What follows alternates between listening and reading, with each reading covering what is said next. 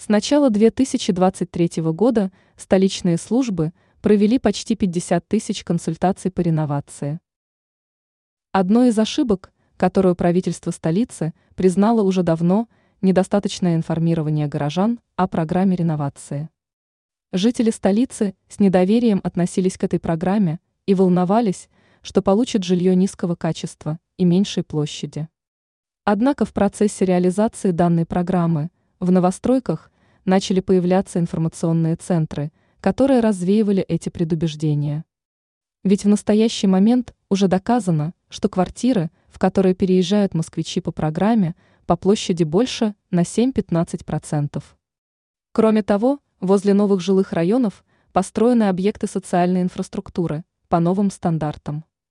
Как информирует ТАСС, сотрудники Департамента градостроительной политики столицы рассказали, что с начала года проведено порядка 50 тысяч консультаций по вопросам реновации.